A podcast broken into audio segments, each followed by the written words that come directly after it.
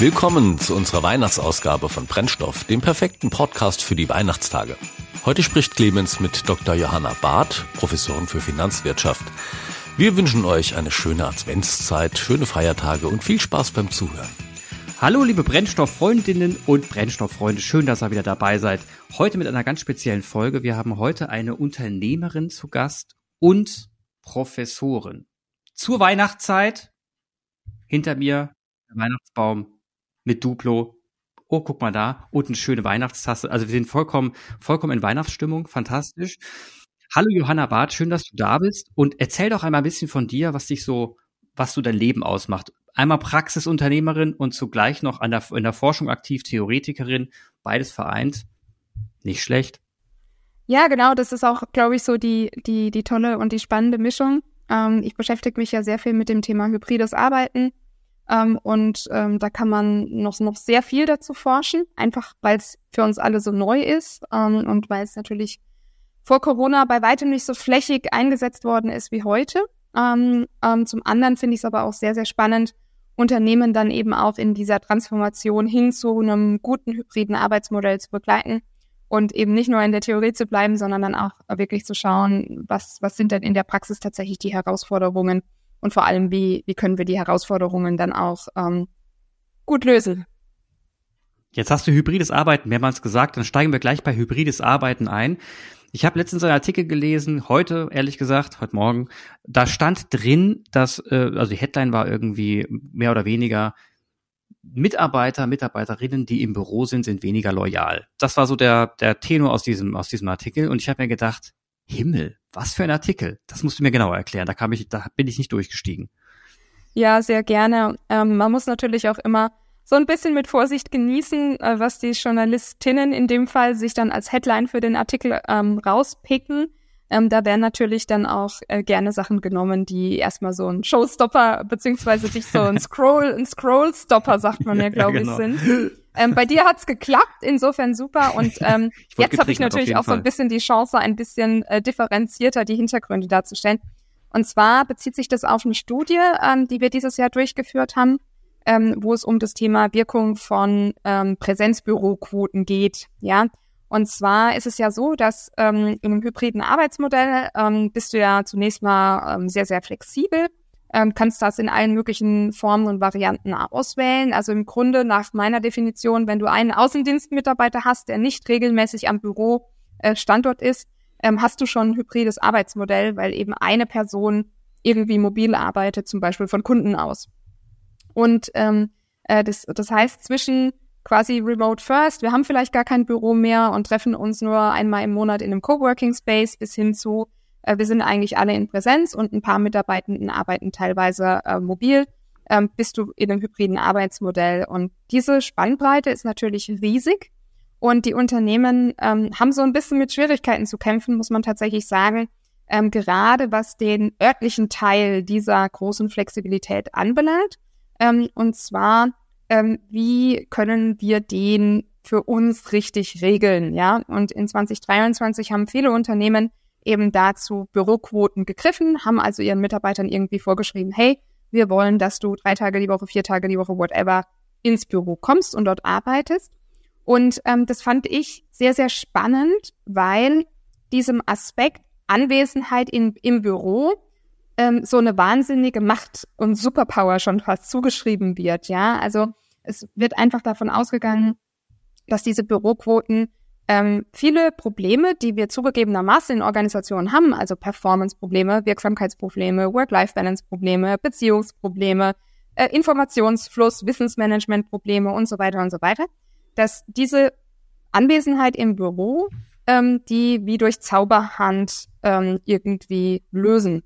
Und, ähm, und bei mir, die ich ja auch vor 2020 schon in der Industrie gearbeitet habe, ich war acht Jahre in der Automobilindustrie, ich war fünf Jahre in der Beratung, also durchaus zwei Jobs, die durch eine sehr, sehr hohe Präsenz in sehr, sehr viel, mit sehr, sehr vielen Stunden geprägt ähm, waren.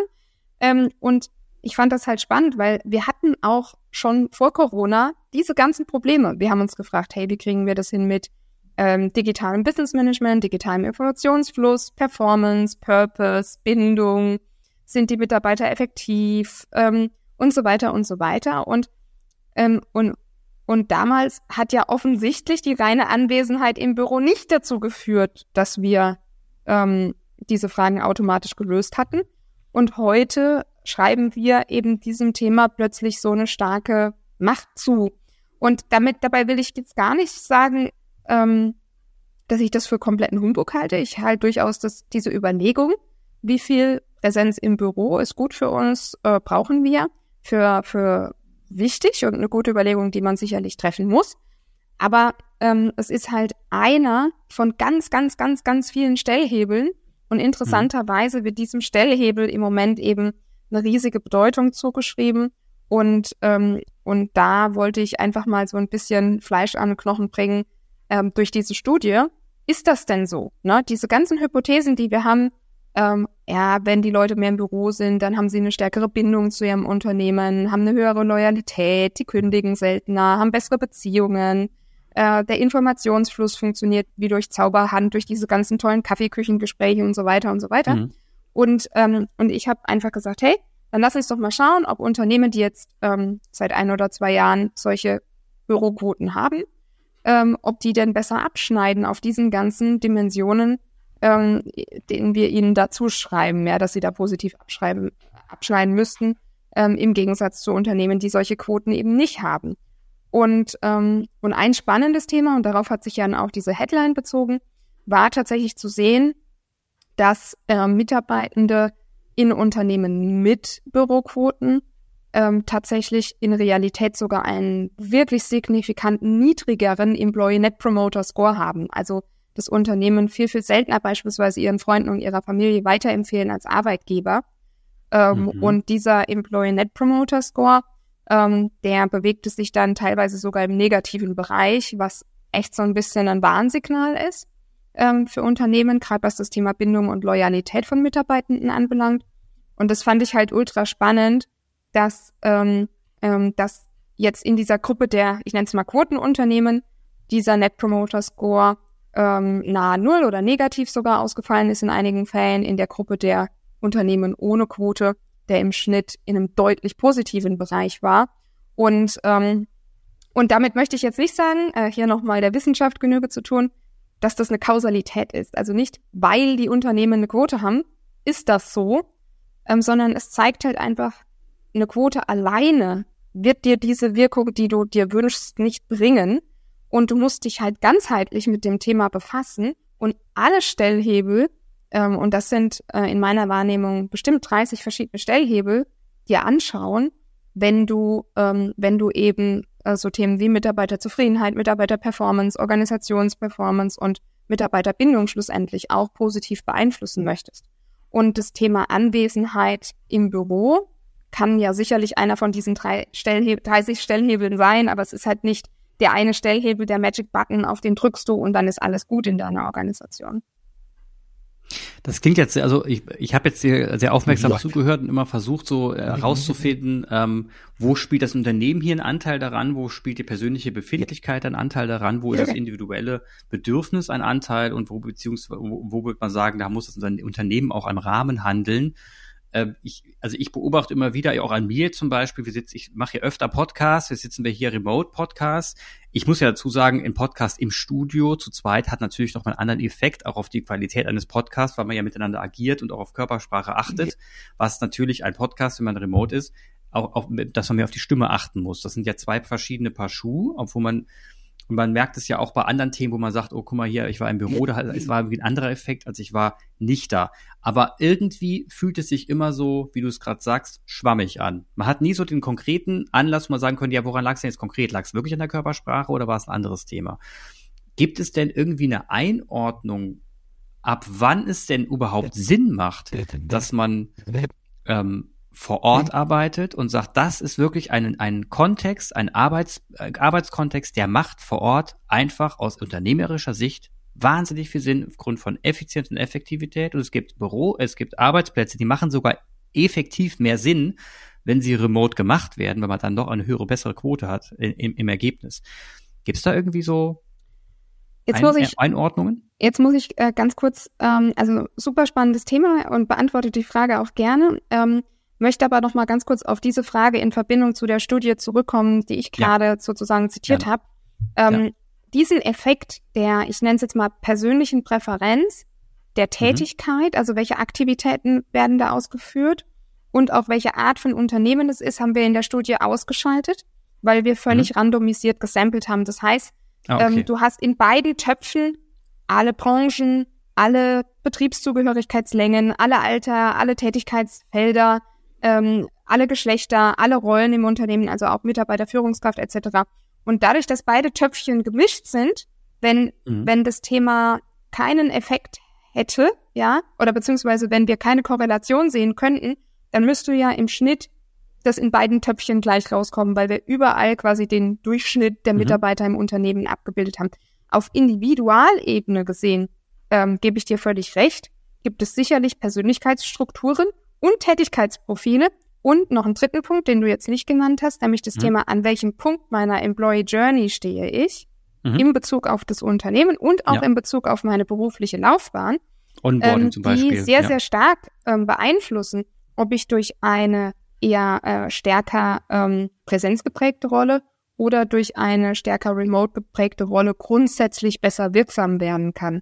Mhm. Und, ähm, und jetzt habe ich schon drei Aspekte genannt, die hochgradig individuell sind und wo wir wahrscheinlich in einem Unternehmen auch eine riesige äh, Diversität finden werden. Wir werden alte Mitarbeiter, junge Mitarbeiter, introvertierte, extrovertierte Mitarbeiter, Mitarbeiter mit sehr ähm, gleichbleibenden, äh, mit hohem Qualitätsanspruch, Abarbeitungstätigkeiten finden. Wir werden innovativ kreative Mitarbeiter finden. Wir werden hochdigital geprägte Arbeitsplätze, hochmanuell geprägte Arbeitsplätze finden. Wir werden ähm, neue Mitarbeiter, lang zugehörige Mitarbeiter finden, etc. etc. Und das bedeutet, und daran sieht man ja schon ein Stück weit, dass so ein bisschen wahrscheinlich so ein One-Size-Fits-All-Konzept nicht so richtig der Stein der Weisen sein kann.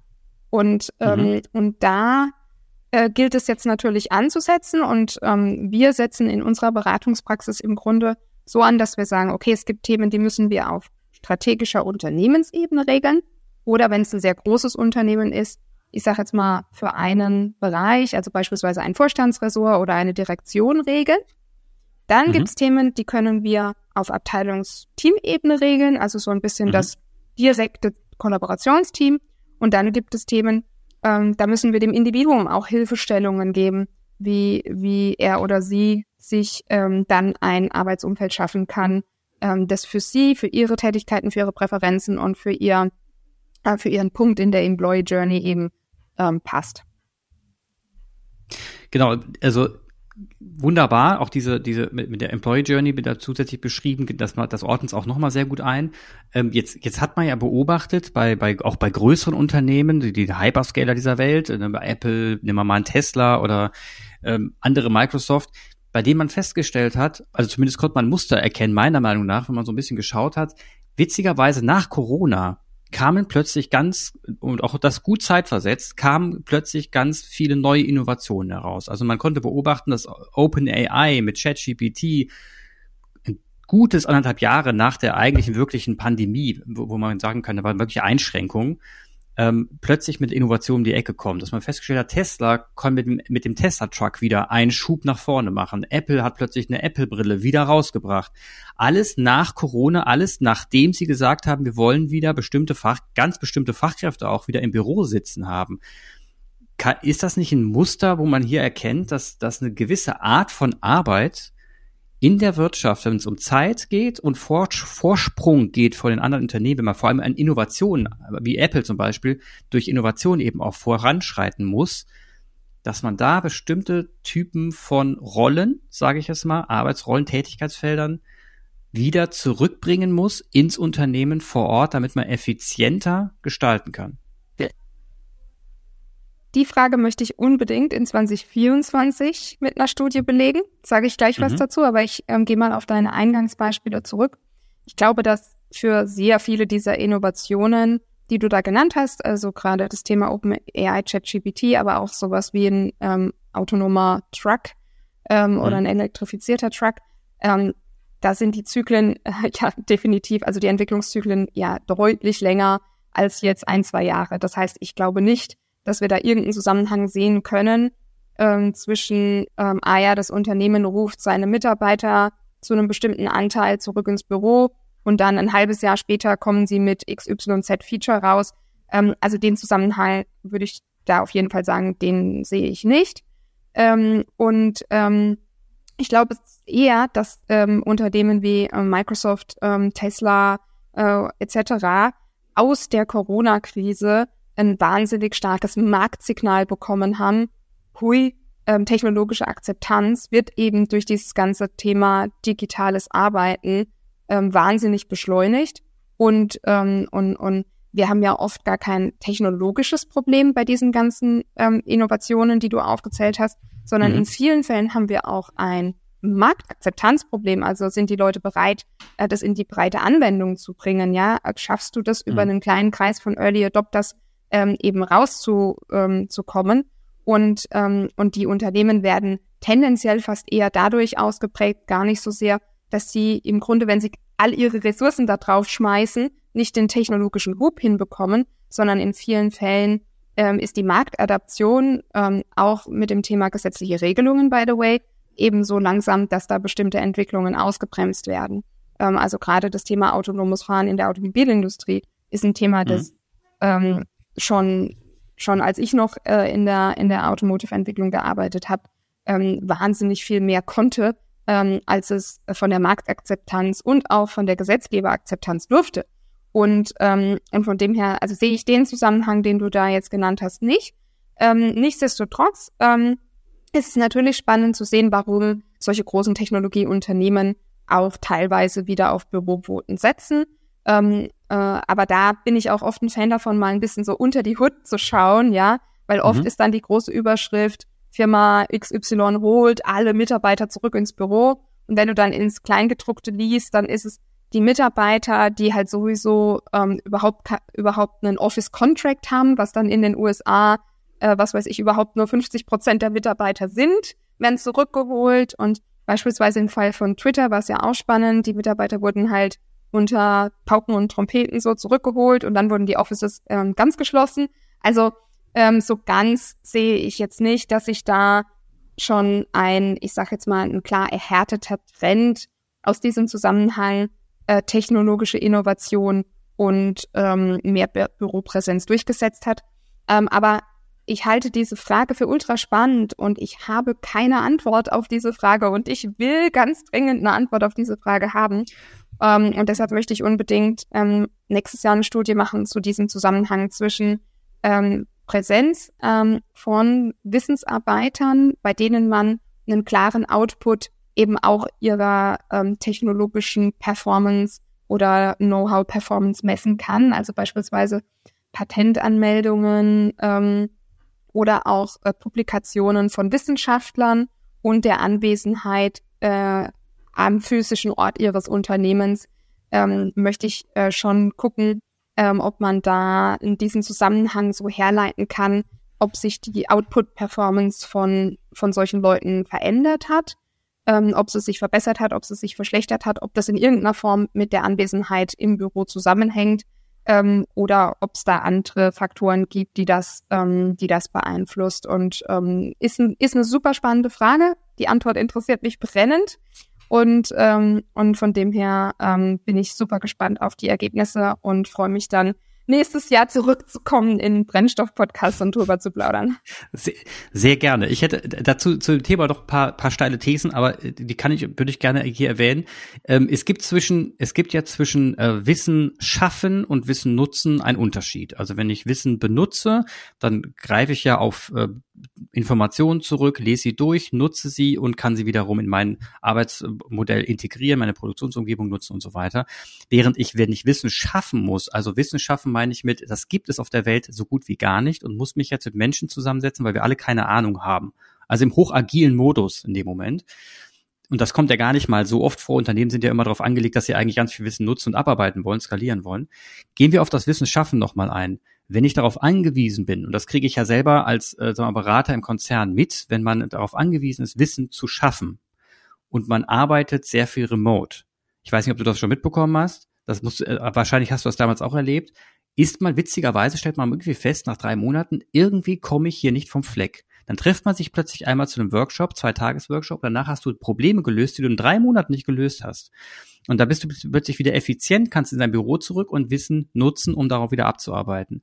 Das heißt, dieses, dieser Kontext, Wissen zu schaffen, scheint ja irgendwo eine, also wenn wir über Effektivität und Effizienz sprechen, irgendwo eine Verbindung zu haben mit dem Thema, wir müssten uns mal vor Ort treffen. Jetzt will ich mich nicht vor Ort treffen in der Lagerhalle, sondern wahrscheinlich in einem Kreativraum, wahrscheinlich mit dem richtigen Material, wahrscheinlich mit einer guten Flipchart, wahrscheinlich auch mit, mit der Möglichkeit, denken zu können, mit dem Raum und der Möglichkeit, dem guten Essen etc. Das heißt, ich habe ja auch Ansprüche an meine Räumlichkeiten vor Ort, wenn ich Wissen schaffen will. Aber eins will, habe ich ja auf jeden Fall, ich muss mich vor Ort treffen. Ich muss noch vor Ort kommen, wir müssen kurz mal die Köpfe zusammenstecken. Das ist ja dieses berühmte, lasst uns mal die Köpfe zusammenstecken. Ich bin immer noch der Meinung, Meinung, nur eine Meinung, ähm, dass Unternehmen wie Twitter, Tesla, Apple, Microsoft, Facebook auch, äh, die Leute zurückgerufen haben, weil sie gemerkt haben, dass in dem Bereich Wissen schaffen es gerade extrem hapert und die Geschwindigkeit nicht mehr so hoch ist, weil die Leute nämlich remote versuchen, das zu leisten mit Miroboards etc., was man eigentlich vor Ort in der Bruchteil der Zeit leisten kann. Und das, das ich glaube, das, diese Erfahrung hat schon jeder gemacht. Und dann würde ich ja, wenn ich das skali hochskaliere auf mehrere tausend Mitarbeiter, dann wäre das für mich als Arbeitgeber schon ein Faktor, dass ich sagen würde, ey, liebe Leute, ihr seid hier in der Kreativ, im, im, Kreativbereich unterwegs, wir sind auf euch angewiesen, kommt bitte ins Büro, wir müssen jetzt Wissen schaffen. Also dass ich, also ich würde da schon eine, eine Verbindung sehen, das wäre jetzt meine These. Was sagst du dazu? Ihr könnt jetzt stundenlang darüber plaudern, aber ich versuche jetzt mich mal auf den, ähm, auf den Punkt der ähm, müssen wir dafür zusammenkommen, Fragezeichen, mhm. ähm, konzentrieren. Ähm, bin ich dabei. Und diese Auffassung teilen übrigens auch die aller, aller, allermeisten Mitarbeitenden, die in Positionen sind, in denen sie Wissen schaffen müssen. Ähm, mhm. Und by the way, agieren dann auch danach. Also es gibt eine ah, super okay. spannende Studie ähm, von einem anderen Professor, äh, der Andreas Pschnür ähm, von der Universität Darmstadt, ähm, der wirklich einer der super renommiertesten Arbeitsforscher von Deutschland ist. Äh, ich äh, bin auch riesen Fan von seinen Studien und lese die immer ähm, total begeistert. Und, ähm, und der hat eben auch aufgezeigt, dass Menschen in Tätigkeiten, in denen sie in kreativen Prozessen, in innovativem Austausch mit anderen sind, A, sich dessen bewusst sind und B, auch danach handeln.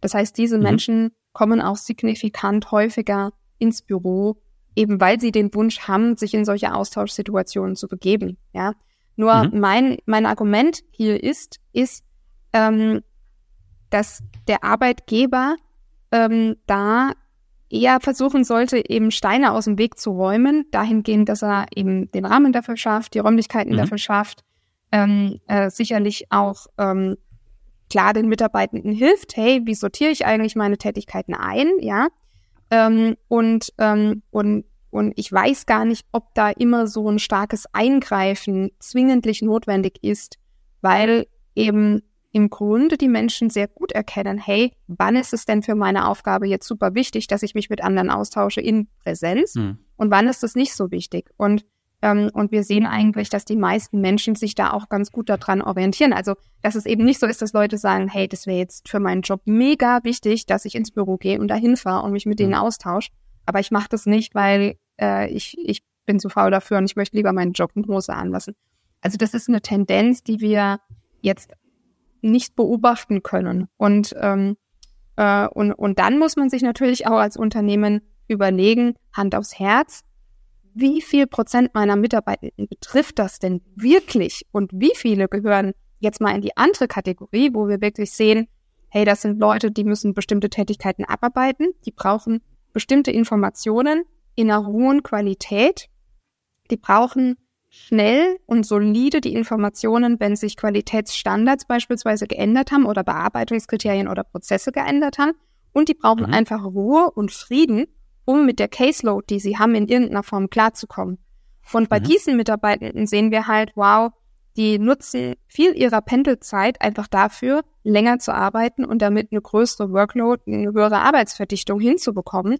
Und, mhm. ähm, und da finde ich das, also da finde ich halt, wird auch viel zu sehr über einen Kamm geschert, dass eben ähm, diese, dieser Benefit von, von Wissenschaften ähm, dass, dass Führungskräfte sehr schnell dazu tendieren, eben davon sich auf andere zu schließen. Die sehen halt sich und ihre eigene Rolle, die natürlich von mehr Präsenz in vielen Fällen stark profitiert und projizieren das eben auch auf Mitarbeitende, die Tätigkeiten haben, die von der Natur her äh, ganz anders gestrickt sind, also von ihrer Art her ganz anders gestrickt sind. Und äh, und das finde ich, ähm, finde ich da einfach auch nochmal einen spannenden Effekt, dass man eben da auch differenzieren muss. Ähm, und by the way, du hast noch ein anderes Thema erwähnt, nämlich das Thema Wissen nutzen und Wissen bekommen und Informationsfluss als, ich sag mal, Konsumprodukt. Wissen integrieren dann und, quasi. Und ähm, genau. das ja. hatten wir in der Studie, in der Büroquotenstudie mit drin und Mhm. haben tatsächlich gesehen, ähm, dass es hier ähm, keinen signifikanten Unterschied gibt ähm, zwischen Quotenunternehmen und Nicht-Quotenunternehmen und dass sogar die Unternehmen ohne Quote tendenziell ein bisschen besser darin sind, den Mitarbeitenden die Informationen zur Verfügung zu stellen, ähm, die sie für die tägliche Arbeit brauchen. Also beispielsweise haben uns die Leute gesagt, dass sie seltener ähm, na, in der Situation sind, dass ihnen Informationen für ihre tägliche Arbeit fehlen.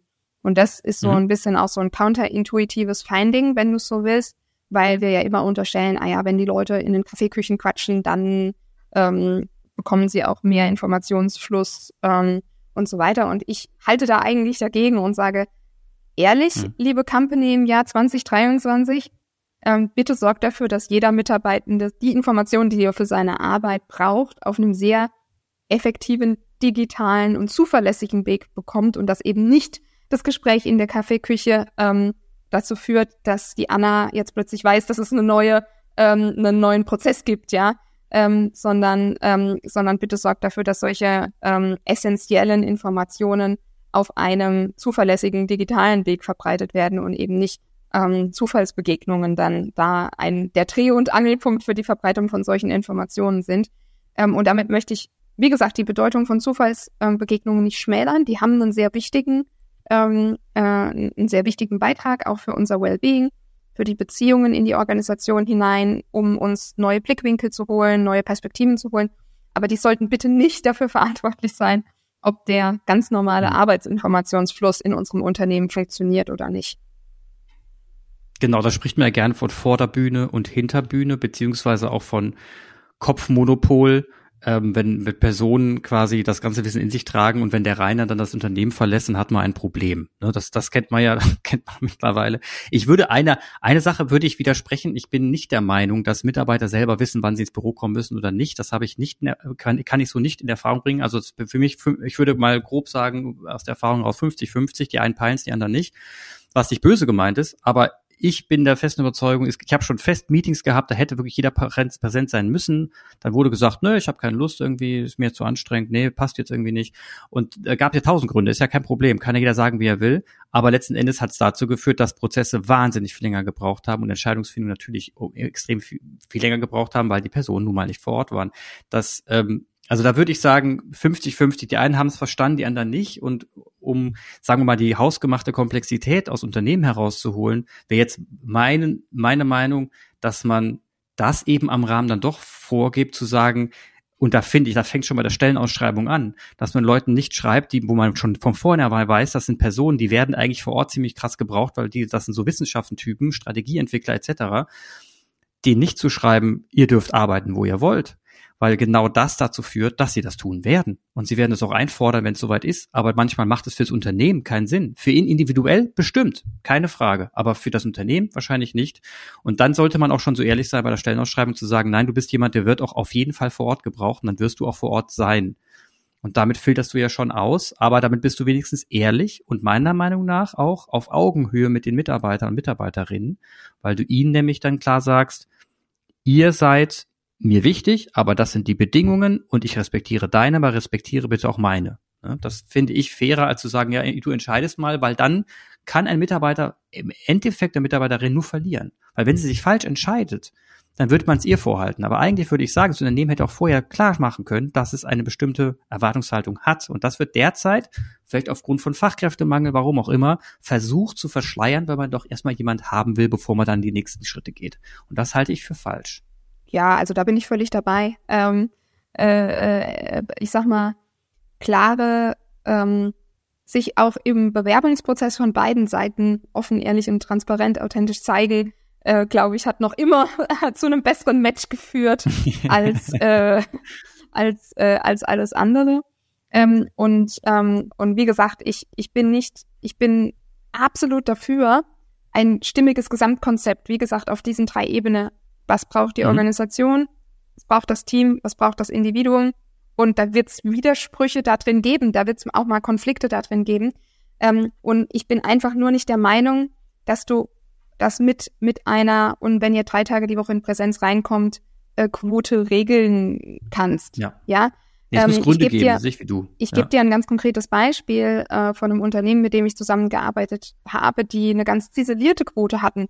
Ähm, mhm. Und also da konnten die Mitarbeiter dann in verschiedene Modelle rein opten oder nicht opten oder was auch immer. Ähm, und, ähm, und wenn man dann mal gefragt hat, wann hattest du dein letztes Teammeeting in Präsenz, ähm, haben ein Viertel der Leute gesagt, ich hatte in den letzten drei Monaten kein einziges Teammeeting in Präsenz.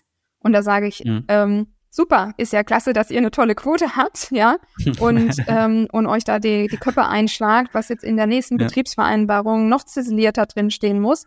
Ähm, wenn dann solche Basics, und, und das halte ich wirklich für ein absolutes Basic der Teamzusammenarbeit, dass du als Team mhm. regelmäßig äh, in Präsenz zusammenkommst, nicht funktionieren, ja, dann hat doch deine ganze Quote nichts gekonnt. Ja, wenn dann, wenn dann der Markus sagt, ich komme aber freitags, weil da gibt's den Fisch und den esse ich am liebsten, ist mir egal, ob ich die Leute da sehe, ja, dann ähm, hat er die Quote nichts gekonnt. Dann hat er natürlich ja. seine Quote wunderbar erfüllt unter Umständen, ähm, aber mhm. das, das hat doch dann überhaupt keine Wirksamkeit. Und und da plädiere ich halt eher dafür, wirklich zu schauen, ähm, was brauchen wir denn für eine gute Zusammenarbeit und, mhm. und wie kriegen wir das auf den verschiedenen Ebenen hin. Ich bin auch kein Fan von diesem, das Team regelt alles in sich selber Regelungen, ähm, mhm. weil das ganz viel von der Verantwortung eben auf die direkte Führungskraft abwälzt. Voll, und ich bin voll einer Meinung. Ja, benutze, benutze auch sehr, sehr gern dieses Wort, weil ich einfach sage, mhm. A, äh, diese Person ist eh schon massiv unter Druck, weil in der Sandwich-Position, weil ähm, wir sehen, die untere, mittlere Führungsebene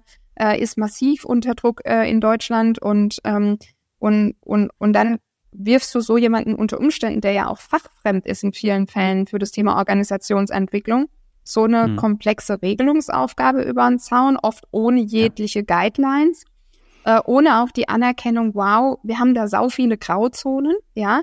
Ähm, und das ist halt der, der nächste Punkt, ja. Ähm, wir tun auch so, als wäre das alles so black and white, ja als wäre jetzt der Yogakurs äh, von der Amelie genauso wichtig wie die krebskranke Mutter im Endstadium von der Mareike ähm, und, und wie der Hamster äh, von Paul, der sich die Pfote gebrochen hat und was weiß ich was. Also da, da sind ja auch wirklich ähm, ja. Äh, äh, Grauzonen, die wir irgendwie Absolut. austachieren müssen drin. Und, mhm. ähm, und da sage ich einfach, das Team ist ein kleiner Teil des Lösungsrahmens. Und ich bin auch ein Freund davon, das Team natürlich in diese Gesamtlösung mit einzubeziehen und auch dorthin gewisse Freiheits- und Regelungstools ähm, zu geben sozusagen oder, oder Schieberegler mhm. zu geben. Aber für mich gehört die Grundsatzfrage und auch sowas wie das, was du gesagt hast, nämlich, hey, welche Rollen, welche Tätigkeiten, die sind für uns einfach aus diesen Gründen so wichtig in Präsenz auszuführen, dass die mhm. eben zu 80 Prozent in Präsenz zu erfolgen haben. Das sind für mhm. mich Fragestellungen, die sind so wichtig, die müssen eben auf Gesamtorganisationsebene einmal ja. besprochen und geregelt werden.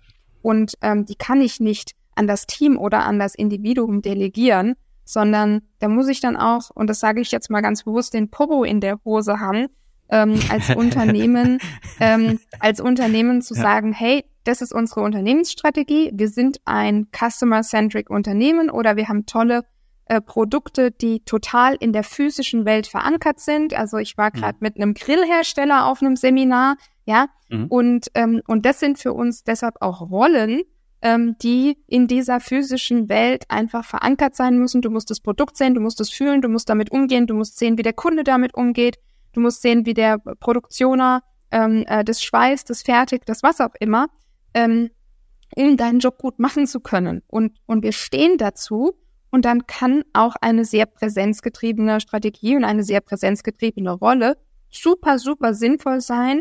Ähm, aber das, was ich sehe in, den, in der praktischen Anwendung, ist ein sich durchlavieren, ein Versuchen zu vermeiden, klar Stellung zu beziehen und dann irgend so ein Feigenblatt in Form einer, ja, dann kommt halt irgendwie 2,5 Tage äh, auf mhm. fünf Tage gerechnet irgendwie rein.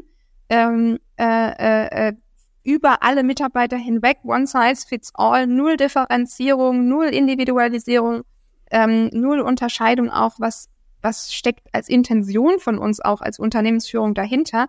Und da sage ich mhm. halt, das ist ein Feigenblatt und deshalb wirkt's auch nicht und, mhm. ähm, und, und möchte jetzt auch nicht hier als, äh, sage ich mal, der Homeoffice-Afficionado hier verstanden werden. Aber nee, ähm, kommst du nicht rüber. sehr gut, sehr gut. Aber, ähm, aber ich finde, es ist ja auch eine tolle Möglichkeit für Unternehmen, ja. sich zu profilieren. Also du hast ja auch das Thema Recruiting angeschnitten. Hey, weg von diesem Einheitsbrei. Hey, steht ja. für was? Erklärt genau. uns doch, warum das eure Strategie ist, warum das auch eure Arbeitsplatzstrategie ist und dann können wir mhm. immer noch entscheiden, ob das zu uns, unserem Leben und unserer ja. Haltung passt oder nicht.